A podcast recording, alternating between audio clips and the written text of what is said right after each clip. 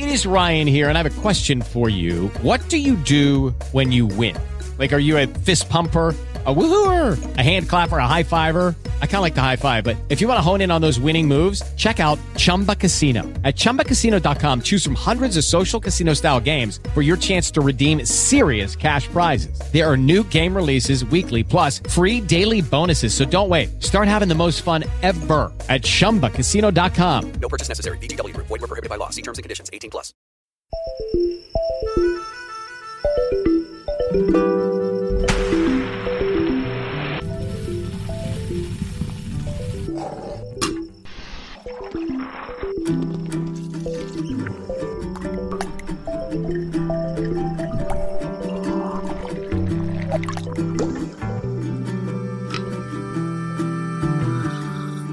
Primeiro café. Primeiro café. Primeiro café. Primeiro café. Primeiro café. Primeiro café. Primeiro café. Primeiro café. Primeiro café. Com Lucas Roan. E Rachel Core. Muito bom dia a todas, começando mais um primeiro café nesta quarta-feira, 3 de fevereiro de 2021. Comigo, Lucas, aqui de Lisboa.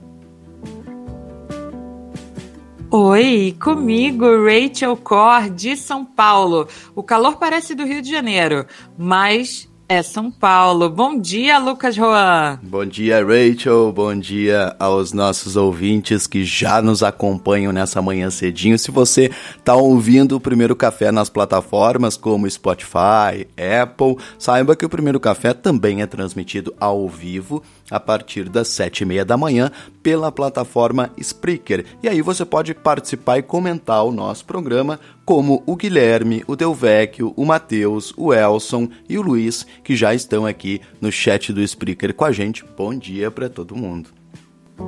Bom dia, bom dia também para quem está com a gente na comunidade do Telegram. O Marcelo Gobi tá lá, o Nelson Augusto, Edu Pérez também tá lá, o Matheus Eloy, uma galera lá que comenta as notícias do dia, enfim, faz outros comentários depois com a gente, depois que o programa acaba ao longo do dia.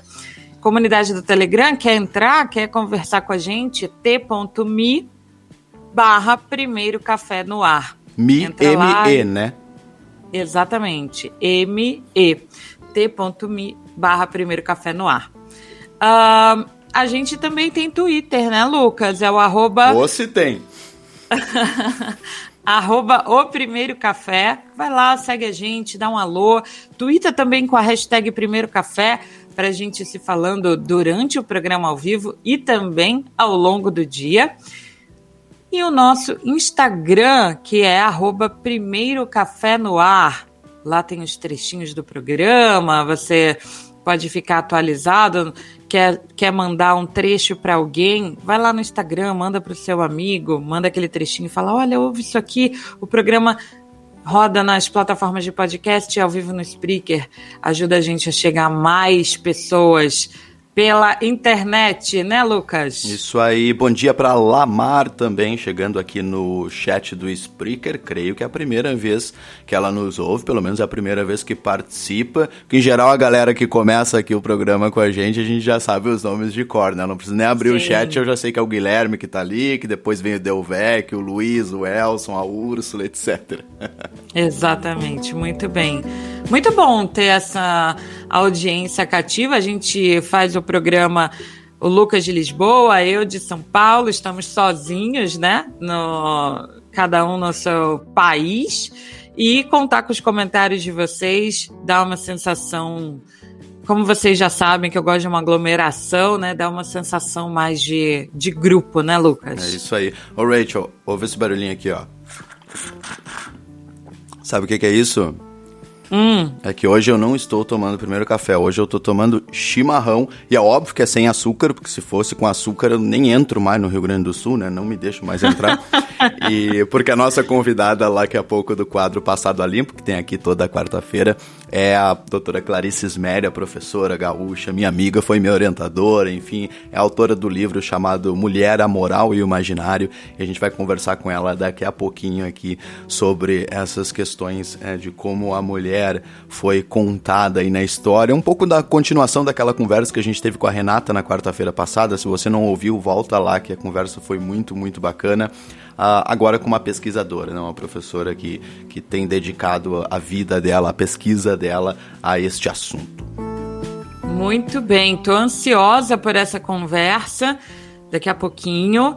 Mas antes, Lucas, para quem tá fazendo café em casa, começando o dia aqui no Brasil, ainda são 7h35 da manhã, me conta aí quais são os fatos urgentes do dia. Essa você vai gostar. Um protótipo da SpaceX explodiu ontem ao tentar aterrissar num voo teste. As imagens foram divulgadas pela própria empresa. Foi a segunda explosão desse tipo depois do que ocorreu em dezembro do ano passado. O Elon Musk, que é o dono da empresa, ainda não falou nada sobre isso. Na segunda-feira ele disse no Twitter que ia ficar fora por um tempo. Eu brinquei com a Rachel porque ontem ela comentou aqui do lançamento de uma campanha, enfim, de uma ação da SpaceX aí para levar gente para o espaço, fazer turismo espacial e no dia seguinte essa imagem impressionante, claro, né, gente, que é o segundo teste dessa nave, o Falcon 9, que é o foguete que decola, lança a nave, depois pousa de novo. Passou por vários testes desse tipo, explodiu muitas vezes antes de conseguir. A gente entende isso, mas o, o timing dessa explosão foi no mínimo curioso. O Jeff Bezos, fundador da Amazon, vai deixar de ser presidente da empresa. O anúncio foi feito pela própria empresa ontem. Ele larga isso no terceiro trimestre desse ano. Já ganhou muito dinheiro, né, Jeff? Não precisa mais trabalhar. A Polícia Federal suspeita que um sargento da aeronáutica seja o responsável pelo recrutamento de militares como mulas para usar aviões da Força Aérea Brasileira para traficar drogas. A informação faz parte de investigações da Operação Quinta Coluna, lançada ontem. Essa operação investiga uma associação criminosa que usou aviões da FAB para traficar drogas para Espanha, pelo menos é o que a gente, o único país que a gente sabe que eles já fizeram isso, porque o sargento Manuel Silva Rodrigues foi preso em julho de 2019 com 39 quilos de cocaína num avião da FAB que fazia parte da comitiva do presidente Bolsonaro. O presidente Bolsonaro recebe hoje em almoço o presidente do Uruguai, Lacage Pou. A informação é do governo uruguaio. O Lacage assumiu o governo há quase um ano e ainda não fez nenhuma viagem oficial por causa da pandemia. Até estranho esse encontro, porque o Uruguai teoricamente está com fronteiras fechadas, mas o presidente resolveu vir ao Brasil. O Itamaraty, que é o Ministério das Relações Exteriores, publicou uma nota diplomática ontem sobre o golpe de Estado em Myanmar.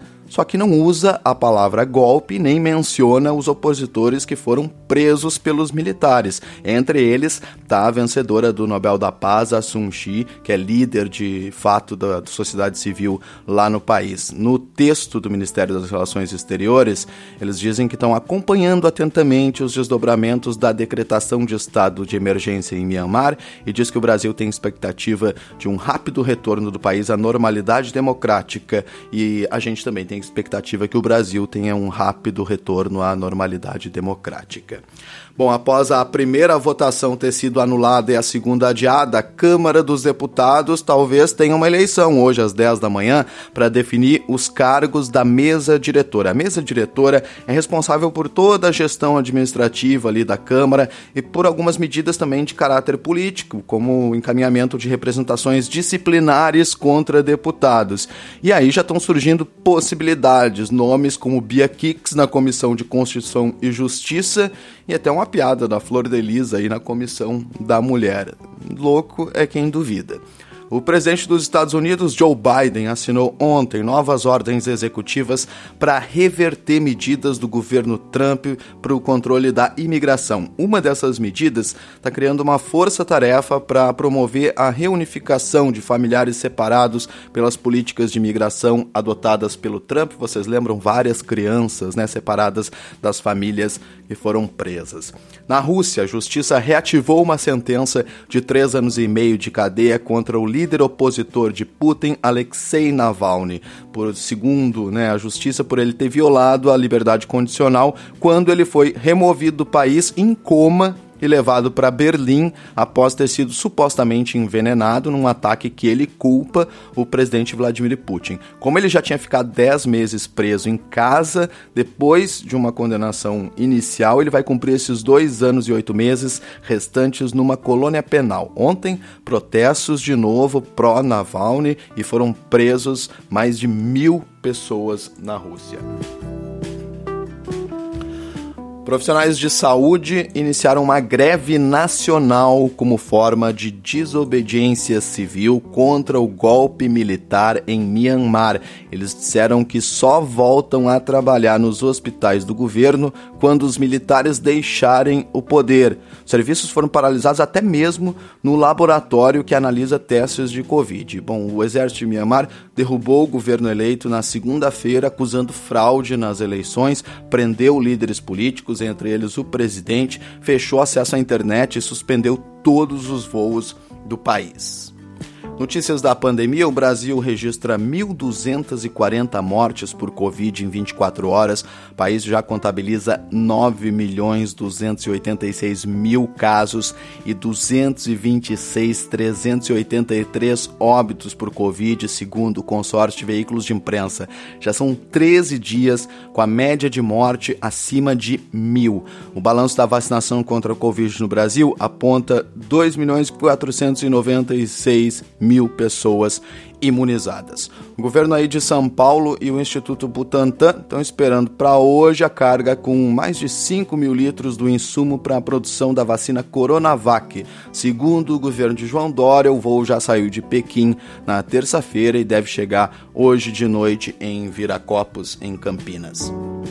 A Arábia Saudita, mais um país que proibiu a chegada no seu território de viajantes provenientes de 20 países, incluindo Estados Unidos, Brasil e Argentina, para tentar conter o aumento das infecções por Covid. Uh, vários países também já proibiram a entrada de brasileiros. Ontem a Espanha também anunciou essa medida, Portugal também já anunciou essa medida, enfim. O México ontem autorizou o uso emergencial da vacina russa Sputnik V contra a Covid. Os russos devem enviar 400 mil doses nos próximos dias. O México já aplica doses da vacina da Pfizer e também vai começar em breve a usar a vacina da AstraZeneca. A aprovação da vacina Sputnik V no México ocorreu no mesmo dia que a revista The Lancet publicou estudos que mostram que a Sputnik tem uma eficácia de 91% contra a Covid. A Sputnik, que inicialmente né, muita gente teve dúvidas ali, porque os estudos saíram incompletos, aquela coisa, tá aí mostrando uma eficácia muito parecida com as outras vacinas das grandes farmacêuticas. A Palestina também começou ontem a aplicar as duas mil doses apenas de vacina que Israel doou lá para a Cisjordânia ocupada. Já começou essa vacinação ontem lá na Palestina e em Portugal hoje aqui começou a vacinação nos asilos também, finalmente. A Palestina, só complementando, ela está negociando justamente a Sputnik russa para vacinar a sua população, vacina que, inclusive, né, agora a gente sabe tem uma eficácia bem parecida com a vacina da Pfizer, que é a que Israel já está aplicando. Essas são as notícias mais importantes do dia. Você participa aqui do Primeiro Café com a hashtag Primeiro Café nas redes sociais, principalmente no nosso Twitter, ou então aqui no chat do Spreaker, comentando o nosso programa. Olha só, a Eridiane Lopes da Silva mandou uma mensagem aqui, fazendo um TBT de quando eu morava no Alegrete, no Rio Grande do Sul, e ouvia o Lucas na Rádio Minuano FM. Isso mesmo, come comecei lá com 14, 15 anos na Rádio Minuano FM. Obrigado, Eridiane, obrigado. Já tá a mesma coisa? Não, né? Porque naquela época eu falava gaga quaga, eu tinha um problema de fala, eu tive que me tratar na, na fonoaudióloga para corrigir, para corrigir isso. Ah, Úrsula Branco, bom dia. Rodrigo e Karina Daut, nossos considerados do primeiro café, muito bom dia. Delvecchio Trivelato, dizendo: Nesse golpe em Mianmar, eu sou a personal trainer dançando sem ver a tropa invadindo. Esse meme ainda vai render muito. Muito bom, começando o primeiro café, vamos lá para o nosso primeiro assunto, depois da nossa já tradicionalíssima vinhetinha. With the Lucky Land slots, you can get lucky just about anywhere. This is your captain speaking. Uh, we've got clear runway and the weather's fine, but we're just going to circle up here a while and uh, get lucky. No, no, nothing like that. It's just these cash prizes add up quick. So I suggest you sit back, keep your tray table upright, and start getting lucky. Play for free at LuckyLandSlots.com. Are you feeling lucky? No purchase necessary. Void where prohibited by law. 18 plus terms and conditions apply. See website for details. Judy was boring. Hello. Then Judy discovered ChumbaCasino.com. It's my little escape. Now Judy's the life of the party. Oh, baby, Mama's bringing home the bacon. Whoa, take it easy, Judy. The Chumba life is for everybody. So go to ChumbaCasino.com and play over 100 casino style games. Join today and play for free for your chance to redeem some serious prizes. ChumbaCasino.com. No purchase necessary. Void where prohibited by law. 18 plus terms and conditions apply. See website for details. Antes do primeiro café, Aí faleceu uma pessoa muito humilde. Foi dormir, quando acordou estava morto. Aí ligaram, é, morreu dormindo, morreu dormindo, certo? Morreu dormindo. É, desculpa aí. depois do primeiro café. And the Oscar goes to Leonardo DiCaprio.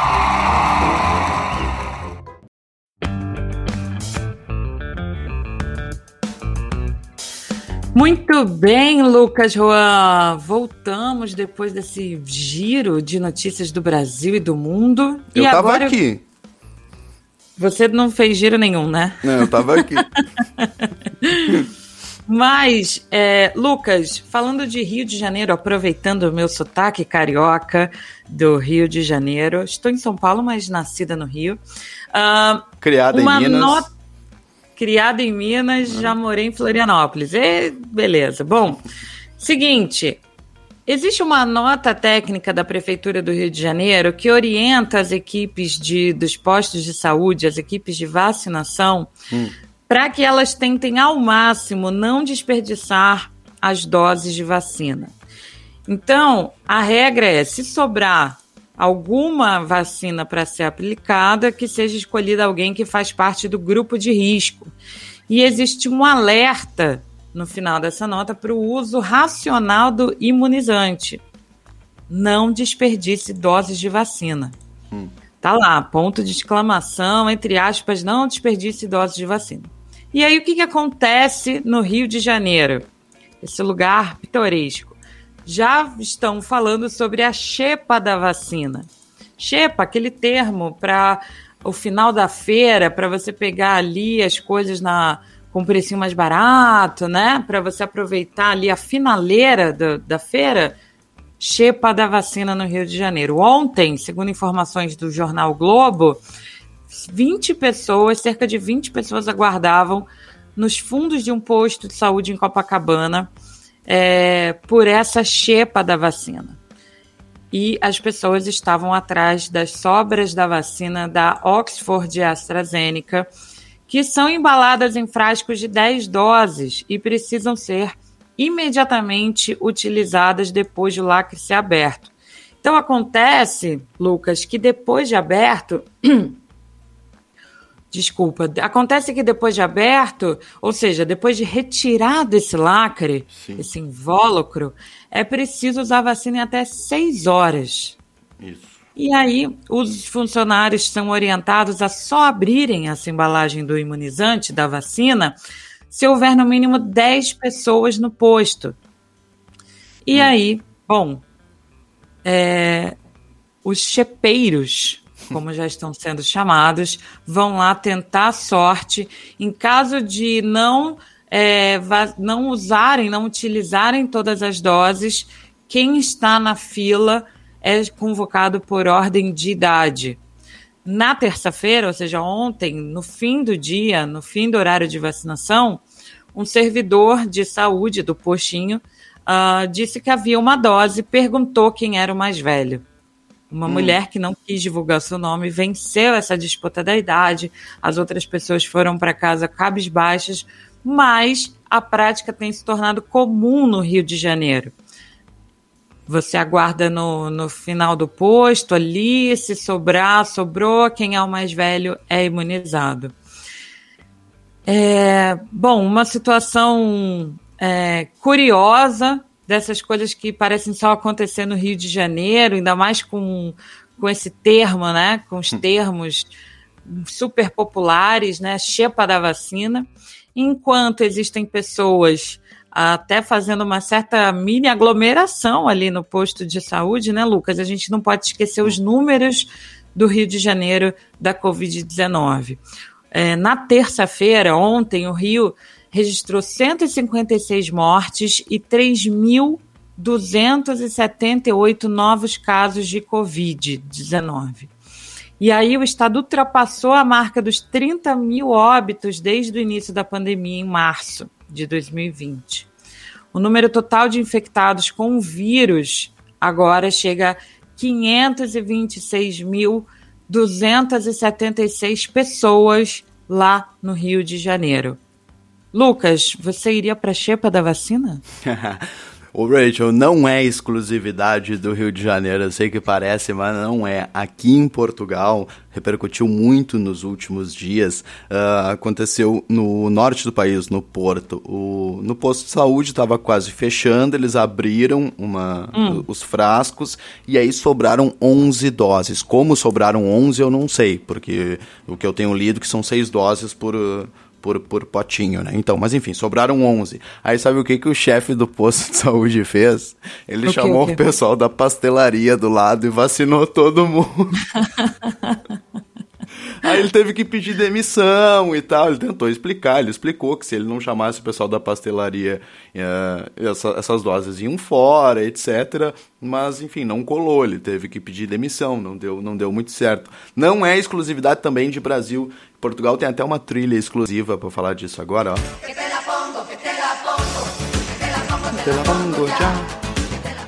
Na Espanha já tem mais de 700 pessoas que furaram a fila da vacinação. Esse número continua aumentando. Eu tenho assistido um programa chamado El Intermédio. Se vocês entendem espanhol, eu super recomendo. É muito, muito bom. E eles estão fazendo a contagem lá. E quem são essas pessoas que estão. que te la pongo la vacina na frente dos outros? É, é bispo, é padre, é prefeito de cidadezinha, etc. Mas por enquanto, Rachel, nenhum deles disse que vacinou a mulher da vida dele como aquele secretário do, do, do eu não lembro de onde é que ele era exatamente, mas aquele, aquele aquela desculpa ainda é, na minha opinião, uma das, uma das melhores nessa questão. Mais do- originais. mais originais, a mulher da minha vida. Enfim, mas isso tem, acontecendo, tem acontecido, infelizmente não é exclusividade do Brasil. Agora, aquela confusão que eu vi nas imagens da xepa da vacina, esse é um suquinho de Brasil mesmo, suquinho de Rio de Janeiro.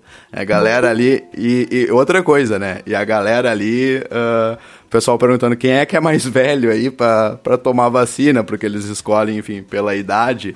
Aí eu aposto que neste caso a disputa foi todo mundo querendo ser o mais velho. Não, eu que sou, eu que sou. Enfim. Mas aí na carteira de identidade não tem, não tem como, né, Lucas? Eu me lembro, só mudando um pouco mais assim, uma vez eu estava num voo Hum.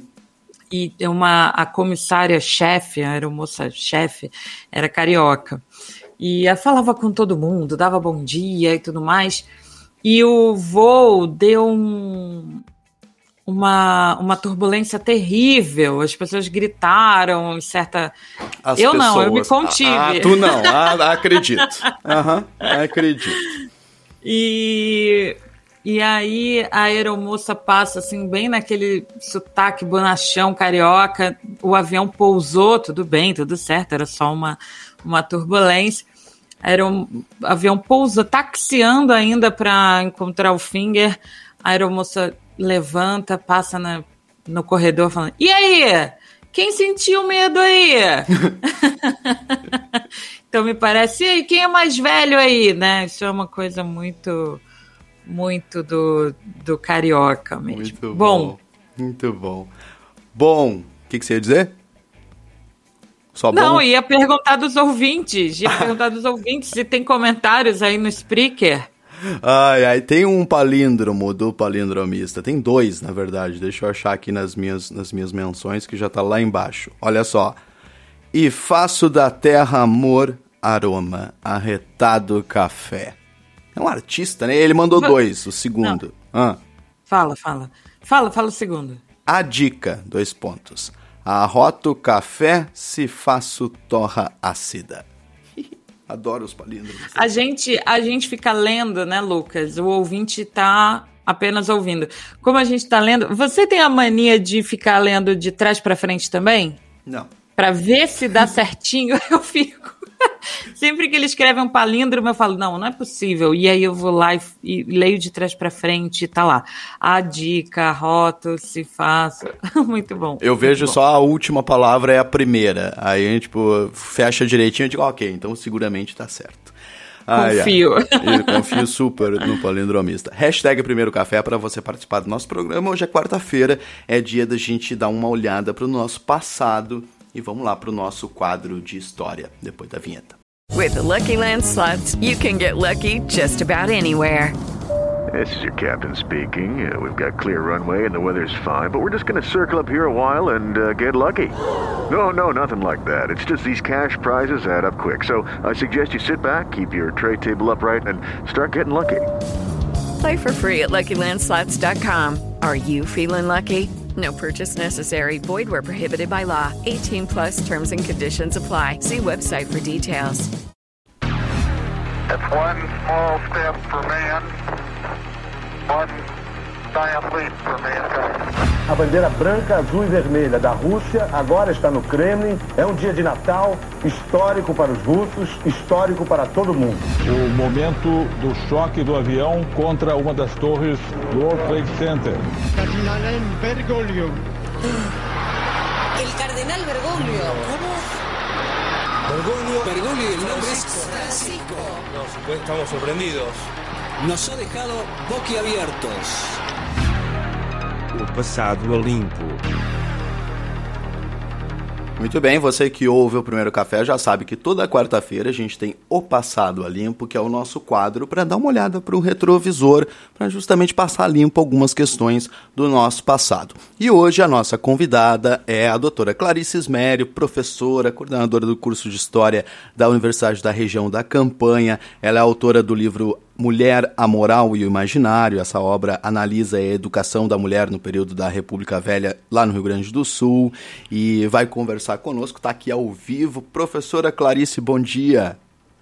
Bom dia, Lucas. Bom dia, Raquel. Satisfação estar com vocês.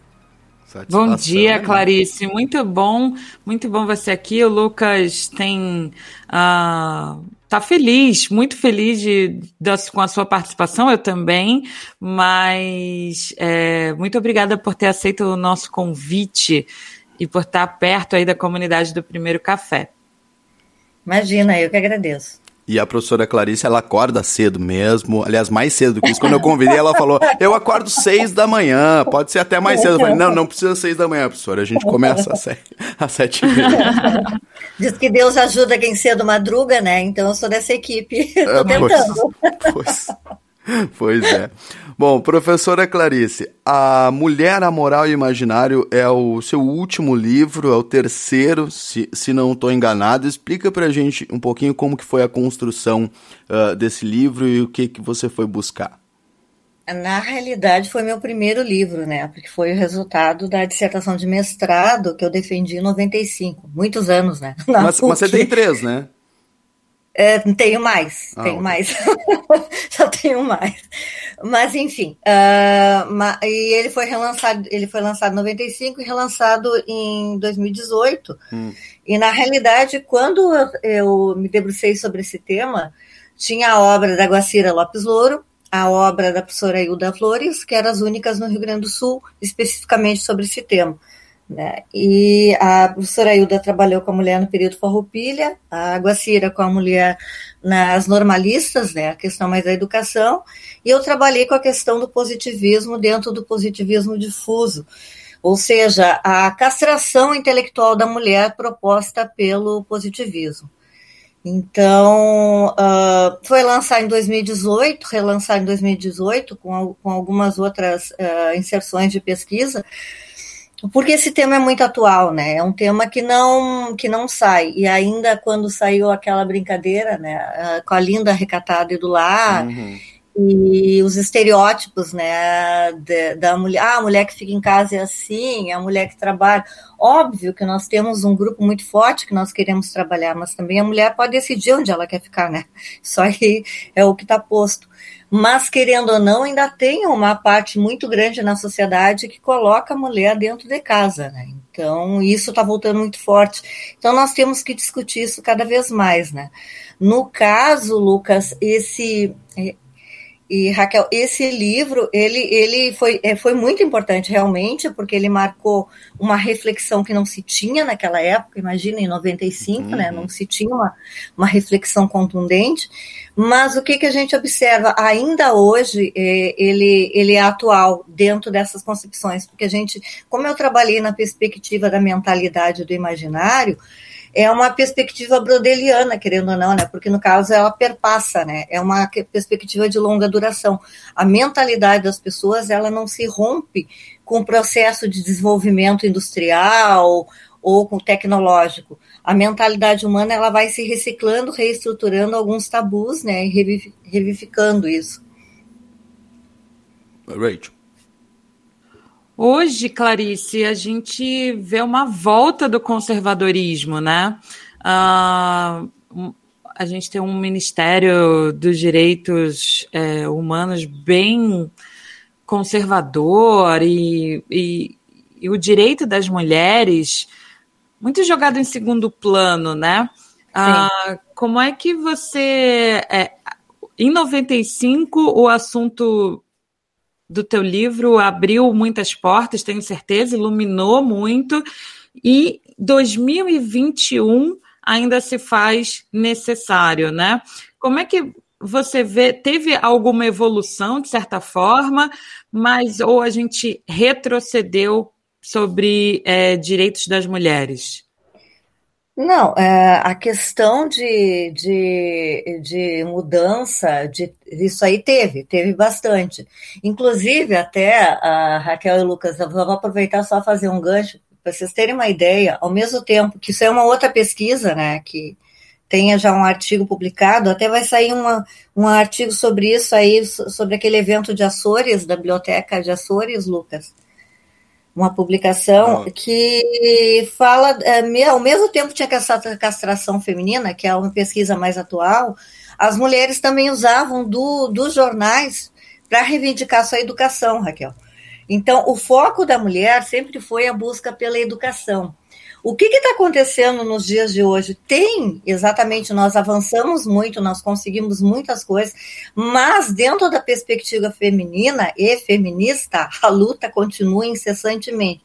Por quê? Uh, ainda há, há, mulheres que negligenciam a mulher dentro da educação, dentro do trabalho, porque na realidade, e que até uma teoria que não é minha, da Marcela Lagarde, a própria mulher legitima os cativeiros femininos. Né? Então, por mais que existam mulheres, que nem aconteceu no passado, que, eh, no caso do período positivista e anterior, que eh, tinha toda uma educação que preparava a mulher para rainha ser a rainha do lar, tinha aquelas mulheres que foram professoras e criaram seus próprios jornais e jornais feministas na época. Né? Isso final do século XIX, né? que a gente pensa assim, ah, oh, é retrógrado. Não, já tinham mulheres bem adiante. Então, o que, que a gente observa? A sociedade, ela é conservadora, como tu bem falou, Raquel. Na realidade, não é a volta do conservadorismo, é a, no caso, é a recolocação na política do Estado conservador que teve até um certo tempo meio que adormecido hum. por questões né, de outros governos que tinham uma outra visão. Agora, como nós temos um governo que tem essa pegada mais conservadora e tudo mais, não vou entrar muito nessa história, né? Bom, enfim. Mas. uh, é meio óbvio, né? É, é, é, é, acho que a gente vai chover no molhado. Então, uh, uh, o, que, o que, que se retoma? Né? Se retoma essas velha, velhos arquétipos, né? Que querendo ou não, aí fica a menina de azul, menino, ah, desculpa, menina de rosa, menino de azul. O lugar da mulher é na casa, educando os filhos para ser o, ter um grande futuro. Só existe ordem e progresso se a mulher ficar em casa. Por trás de um grande homem tem sempre uma grande mulher. Né? Então, infelizmente, essa, esse papel de coadjuvante sempre foi dado à mulher. Só que nós nunca, nós em termos de mulher, coletividade, nós nunca admitimos isso. Né? Tanto que tu vês, no Rio Grande do Sul, uh, nós tivemos dois jornais feministas.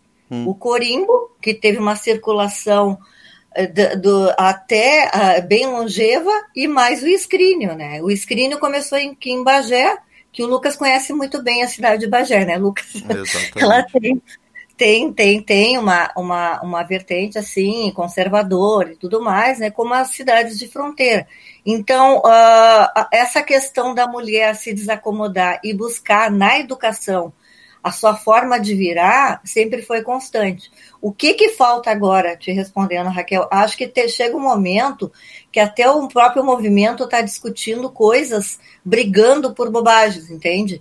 Nós temos que nos unir mais. Uhum e, e se, se, se eu quero andar de preto, azul, amarelo, não interessa, entende? Se eu, se, eu, se eu quero. Não interessa. O que interessa é uma causa maior.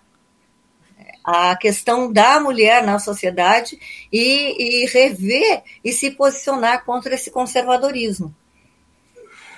Com certeza, eu concordo. Acho que é, tenho, a gente tem falado em muitos programas aqui, muitos episódios, Clarice, até é, questões é, da mulher, questões de direitos humanos, questões é, da política, a gente precisa é, se unir mais como força de oposição. E acho que é menos sobre. Vê se você concorda comigo, é menos sobre brigar exatamente, sobre é, contrapor simplesmente, e mais sobre criar o que é a agenda propositiva do, de, uma, de um outro ponto de vista, né? Então, é, como é que a gente vai, nesse caso, como é que é, a gente vai exatamente dar mais educação para as mulheres, como é que a gente dá mais oportunidade de trabalho para mulheres, mulheres na periferia, mulheres é, que estão marginalizadas, como é que a gente cria essas oportunidades e, e mostra com ações né? Ou seja, fazendo as pessoas viverem exatamente as oportunidades de da, desse outro ponto de vista de oposição para entender o progresso exatamente vivendo ele. Não, exatamente isso, Raquel. É, é, chega um momento assim que a gente não tem que estar com polifonias. Aliás, polifonias sempre terão, mas se fala tanto em sororidade, né, uhum. entre nós, e a gente vê que está um pouquinho desgastada essa palavra, né, porque na realidade não ocorre. Né? Sim. Então sim. tem que buscar mais isso, né, e principalmente o respeito, né, respeitar todas, e aí por aí vai, né. Muito bom, muito bom. Lucas, como é que você vê daí de Lisboa é, esse, esse movimento? Aí tem um conservadorismo? Como é em Lisboa? Uh, é, Portugal eu acho é, que tem ainda, ainda é um país muito, muito machista, ainda tem questões muito a resolver com racismo, com machismo, etc. Uh, Clarice, eu fiquei na dúvida, eu fiquei na dúvida não, mas eu gostaria que você explicasse, citou várias vezes o positivismo. Eu gostaria que você explicasse para os nossos ouvintes, muitos deles aqui são jovens e tal, talvez não estejam acostumados ao termo, exatamente o que é o positivismo, e, e, a sua pesquisa focou nisso, mas é só no movimento positivista que você identificava essa postura de a mulher tem que ser bela, recatada e do lar? Bom, vamos lá. Primeiro o positivismo. Né? O positivismo foi criado pelo Augusto Comte na França, né? e ele vai marcar bastante porque ele vai criar a religião da humanidade. E, na realidade, ele queria se opor ao catolicismo e tudo mais e criar uma religião científica. E ele vai transformar a mulher na guardiã né, da moral, a guardiã da família. Na realidade, é para tirar a mulher do mercado de trabalho. Bom, o Conte não trouxe nada de novo, como tu mesmo perguntou, né, Lucas? E essa questão uh, de tirar a mulher do mercado de trabalho, né, porque até todo mundo diz assim, ah, o movimento feminista conseguiu que a mulher trabalhasse. Não, o movimento feminista conseguiu o direito de cidadania para a mulher, né, porque trabalhar a mulher sempre trabalhou. Então, uh, o, o, que uh, o Rousseau e vários teóricos também, até a própria igreja, a partir da Casta Conube, né, que é uma encíclica do Pio XI, é, e, e, teóricos que nem o Brocas sempre diziam que a mulher não tinha uma mentalidade intelectual. A mulher era coração, a mulher deveria ficar em casa, resguardada, porque se ela saísse do lar, ela estaria uh, digamos, infectada pelas, uh, pelas agruras do mundo. O que, que é infectada pelas agruras do mundo? É a perda da virgindade. Né? Então, aquele tabu da mulher que tem que ficar em casa para ser para casar, né, e ter aquela vida uh, sexual regrada pelo casamento e procriação. Então essa mentalidade foi, foi, foi era, era muito forte e ela foi recriada de forma diferente por vários teóricos. Só que no Brasil, e especificamente no Rio Grande do Sul, o positivismo do Conte foi muito forte. Hum. Tanto que a gente vê na, na arte fachadista, na arte cemiterial, nos encontros. Então, essa teoria foi muito forte. Então, por isso, o foco no positivismo. E se nós formos ver, muito da política brasileira hoje ainda está pautada, e muito do direito também, está né, tá pautado na estrutura do positivismo porque, uh, o, claro, o Conte foi um grande pensador, né, criou a sociologia, né, e, mas na questão feminina, ele deixa ela como a guardiã da humanidade, ou seja, aquela mulher que nem a gente vê na, na arte cemiterial, as mulheres ali zelando pela moral dos mortos, uh, perpetuando a memória, mas como deusas né, eternas, diáfanas, não como aquela mulher né, que vai estar ali trabalhando, uh, uh, colocando a sua mão na produção e transformando. No caso aí vem a questão da castração intelectual da mulher. Se, se, é, se, é uma, se, se a partir dessa teoria também, também se legitima um provérbio, né? que por trás de um grande homem tem sempre uma grande mulher, e que essa mulher é educadora por natureza, ela vai auxiliar os filhos né, e tudo mais, uh, a, a, serem grandes cidadãos, eu estou tirando dessa mulher uma, um protagonismo e estou né, uh, valorizando os fatos. Então ela vai ficar, ela é colocada como coadjuvante. Né?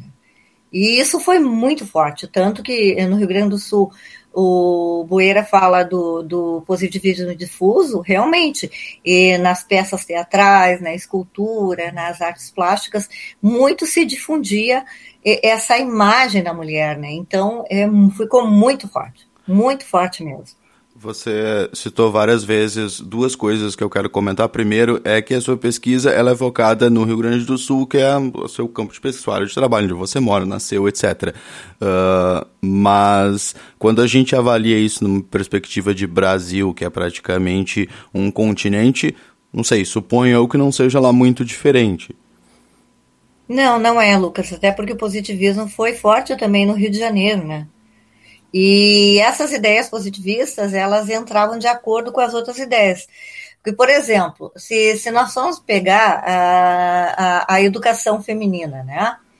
A, a, primeira, a primeira lei da educação é 1827. Dizia que a, para as meninas elas só deveriam aprender aquilo que o seu belo sexo uh, uh, estava disposto. Então, no, uh, as primeiras letras, os primeiros cálculos e algo mais que buscasse a racionalidade não lhe era determinado. E isso quando começa a surgir as primeiras escolas que as meninas poderiam ingressar. Então, aí já vê uma limitação. Isso termos de, em termos de Brasil. Né? Isso não é em termos de Rio Grande do Sul, uhum. em termos de Brasil.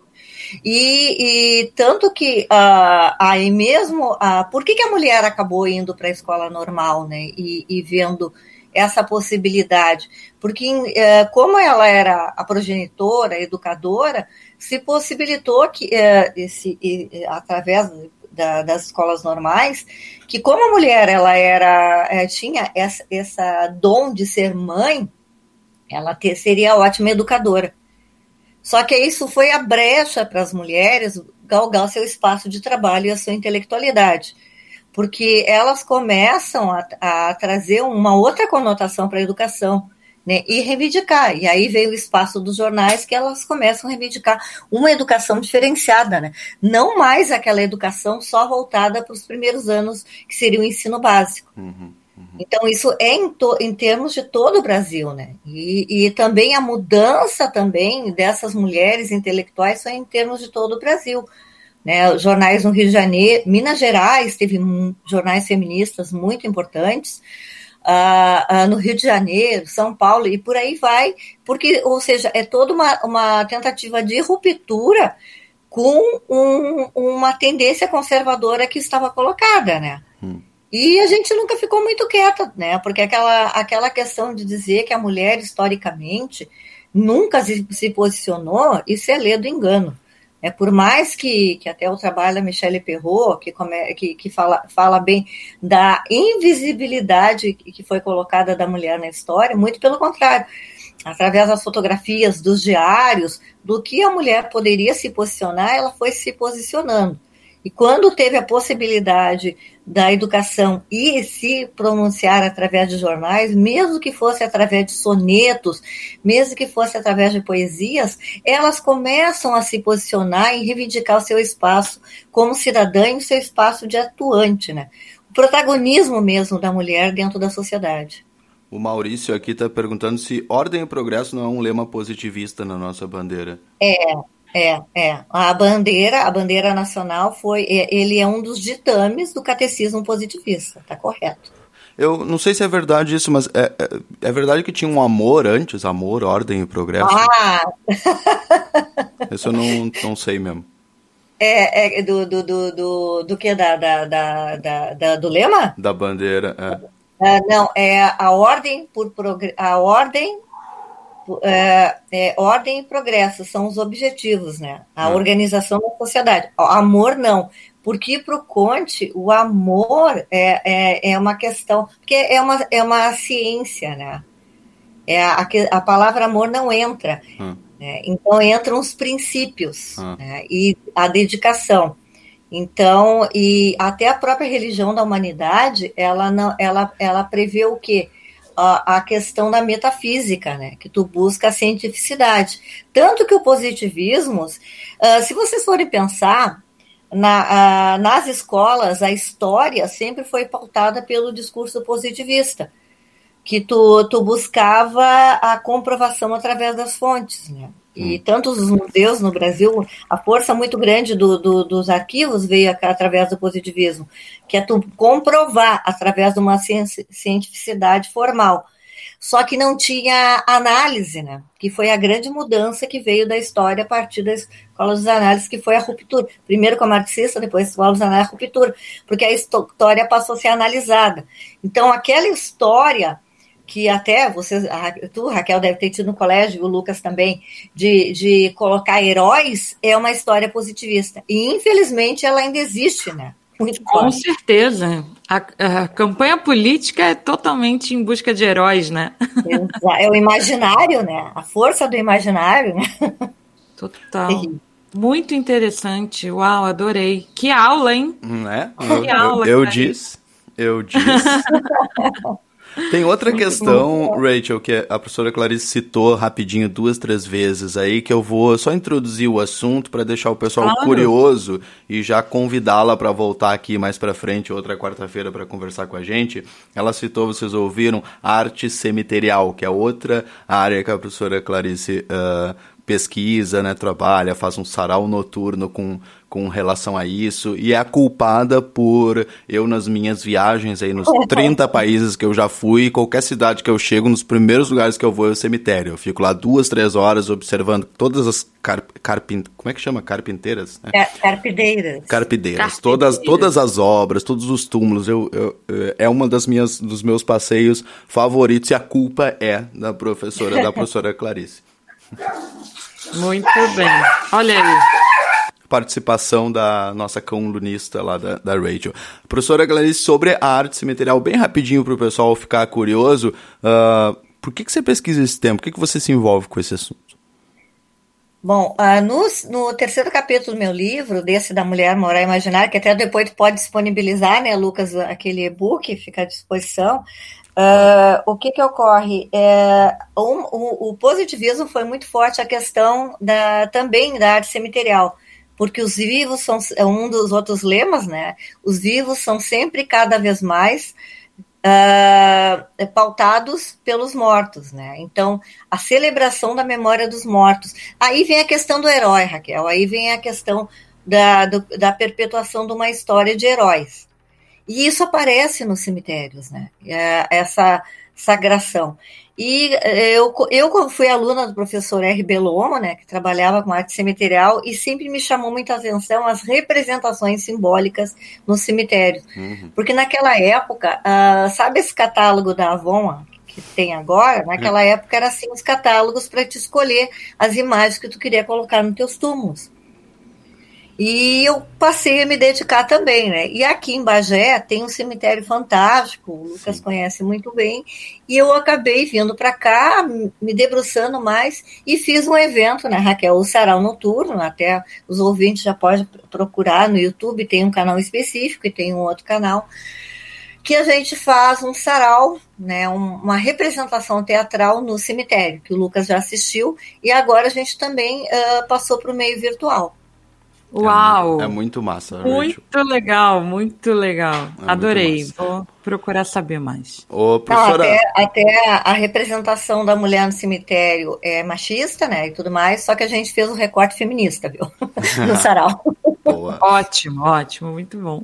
A Úrsula Branco está dizendo aqui: Hoje vejo quanto essa história nos afeta ainda. Vivo na minha pele enquanto mulher negra e mãe solteira que perde o emprego e de fora vê um mercado branco e masculino. Já me perguntaram com quem minhas filhas ficam para eu ir trabalhar.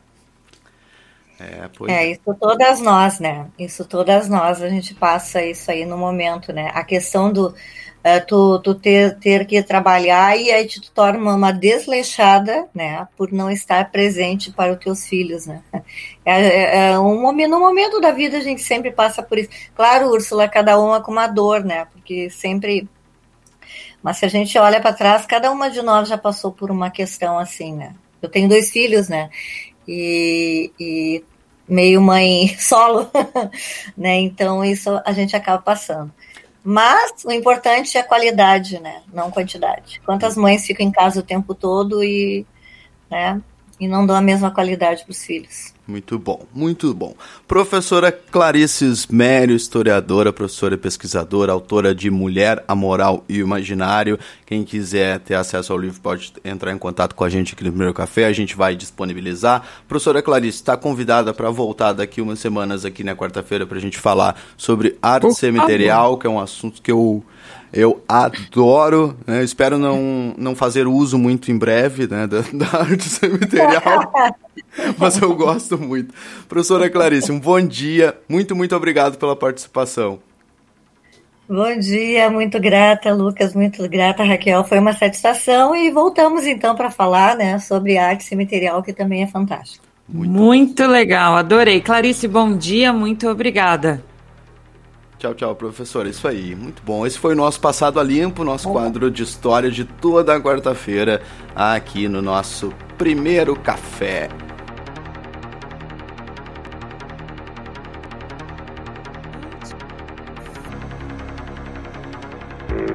Lucky Land Casino asking people what's the weirdest place you've gotten lucky? Lucky? In line at the deli, I guess? Aha, in my dentist's office. More than once, actually. Do I have to say? Yes, you do. In the car before my kids' PTA meeting. Really? Yes. Excuse me, what's the weirdest place you've gotten lucky? I never win and tell. Well, there you have it. You can get lucky anywhere playing at LuckyLandSlots.com. Play for free right now. Are you feeling lucky? No purchase necessary. Void where prohibited by law. 18 plus. Terms and conditions apply. See website for details. Antes do primeiro café, É consenso na sua área entre os médicos? É, não, na minha área tem muito médico burro que ainda dá cloroquina, essas coisas, não tem isso. Agora, entre os médicos inteligentes é consenso. Muito bem. depois do primeiro café. Você viu ontem o programa do Serginho Grossi de aniversário? Você viu a Fernanda Torres? Totalmente drogada.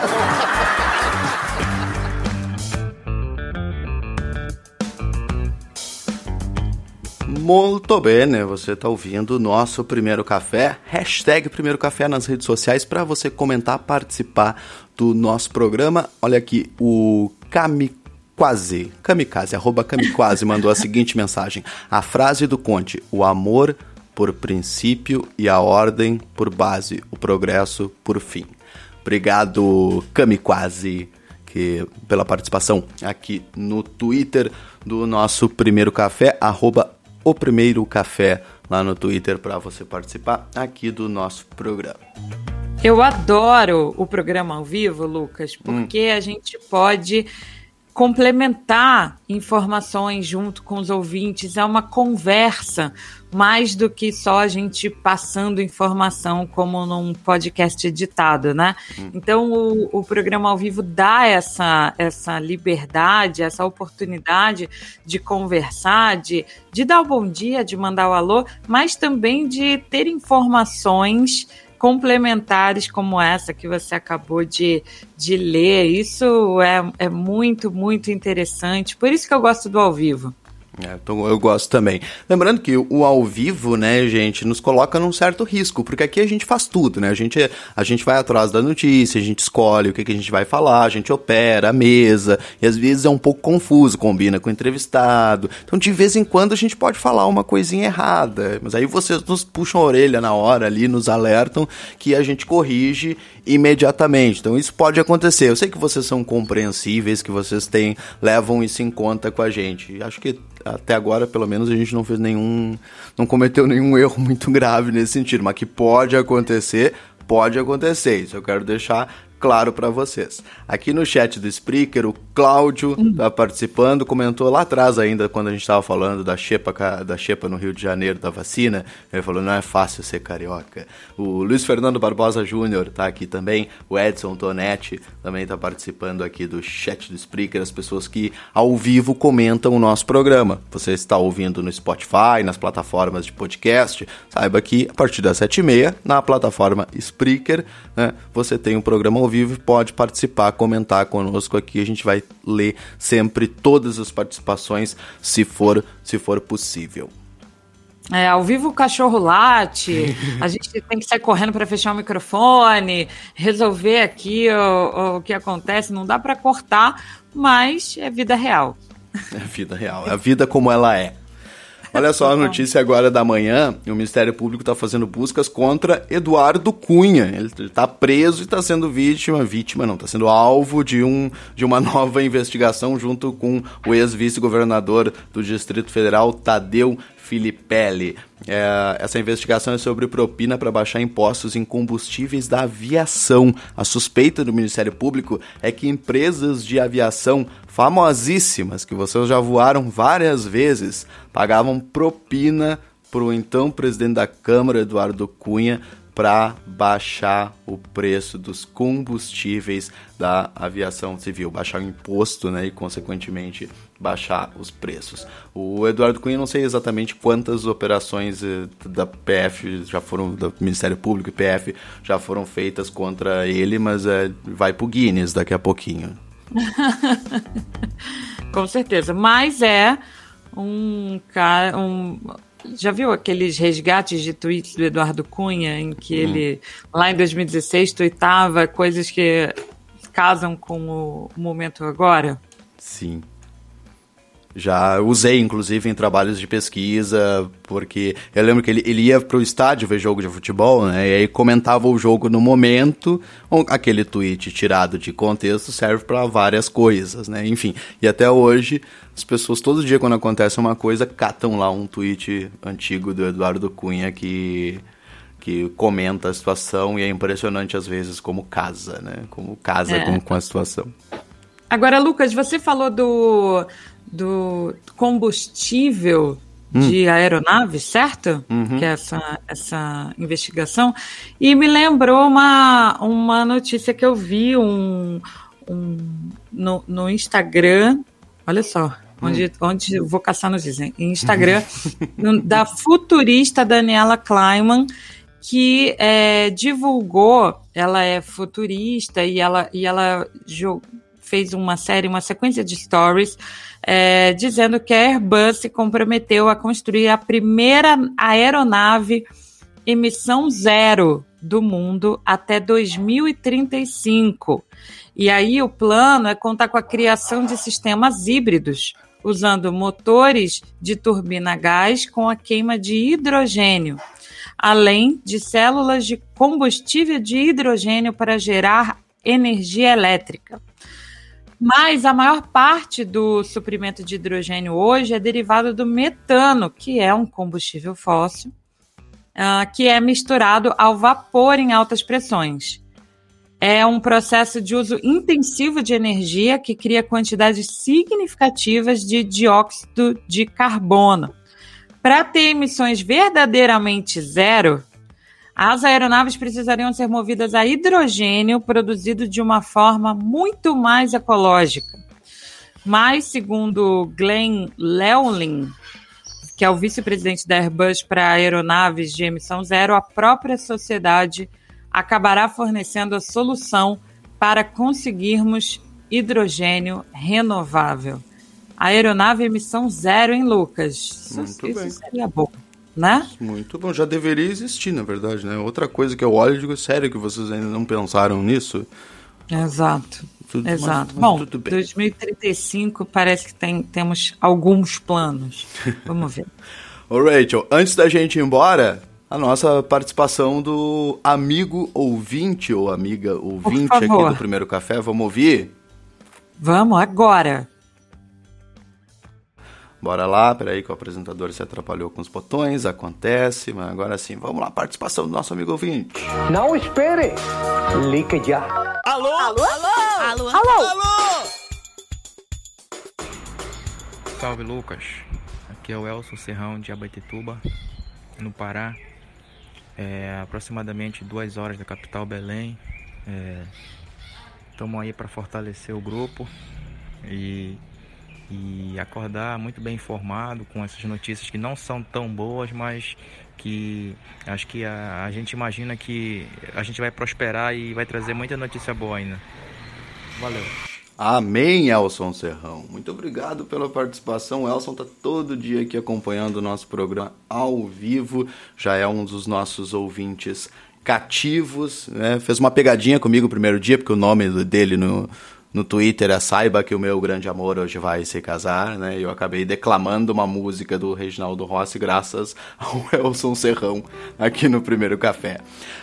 Muito bom. Olha só, gente, uh, eu quero pedir a participação dos, de vocês, né? Vocês podem mandar áudio pra gente no nosso grupo Telegram ou privado para qualquer um de nós lá, que todo dia a gente vai reproduzir 30 segundinhos mais ou menos. Você pode falar o que você quiser, mas a gente quer conhecer os nossos ouvintes, quer saber mais de vocês, quem vocês são, o que, que vocês fazem, onde vocês moram. O Elson lá no Pará, achei muito, muito, muito, muito massa isso. E coincidentemente, por enquanto, só teve participação masculina. Então, alô, audiência feminina. É. Alô, Úrsula. Mandem áudios também, mulheres, mulheres do Brasil e do mundo. Queremos conhecer vocês. Por favor, mande seu áudio lá pelo Telegram. Vai lá na comunidade do Primeiro Café, mande seu áudio, pode ser para o Lucas, para mim, no privado. Enfim, t.me barra Primeiro Café no Ar, você já entra na comunidade do Telegram. Lucas, para a gente encerrar, queria deixar o meu bom dia para você, mas não sem antes deixar um alô para Cristina Ruda, para Rosana Caetano, que ouvem a gente é, geralmente no finalzinho do programa, elas me falaram, hum. ao vivo no Spreaker, mas depois complementam ouvindo o início do programa nas plataformas de podcast. Então elas estão em Minas Gerais e fica aqui o meu alô, meu beijo para elas. Muito bom, muito bom. Obrigado a todas que participaram aqui no chat do Spreaker, lá no Twitter com a hashtag Primeiro Café. A gente volta amanhã ao vivo, sete e meia da manhã no Spreaker, oito e meia nas plataformas de podcast. Um bom dia para você, Rachel, e até lá. Bom dia, tchau. It is Ryan here, and I have a question for you. What do you do when you win? Like, are you a fist pumper? A woohooer, a hand clapper, a high fiver. I kind of like the high five, but if you want to hone in on those winning moves, check out Chumba Casino. At ChumbaCasino.com, choose from hundreds of social casino style games for your chance to redeem serious cash prizes. There are new game releases weekly, plus free daily bonuses. So don't wait. Start having the most fun ever at ChumbaCasino.com. No purchase necessary. VGW. Void were prohibited by law. See terms and conditions. 18 plus.